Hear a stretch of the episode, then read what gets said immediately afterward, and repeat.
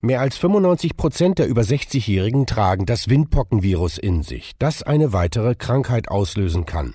Die Rede ist von Gürtelrose, einer schmerzhaften Viruserkrankung mit teils langwierigen Folgen. Das Risiko daran zu erkranken steigt im Alter, da das Immunsystem zunehmend schwächer wird. Deshalb rät die Ständige Impfkommission jetzt auch neben der Impfung gegen Corona die Standardimpfungen im Blick zu behalten, zumal Prävention für jeden Einzelnen wichtig ist.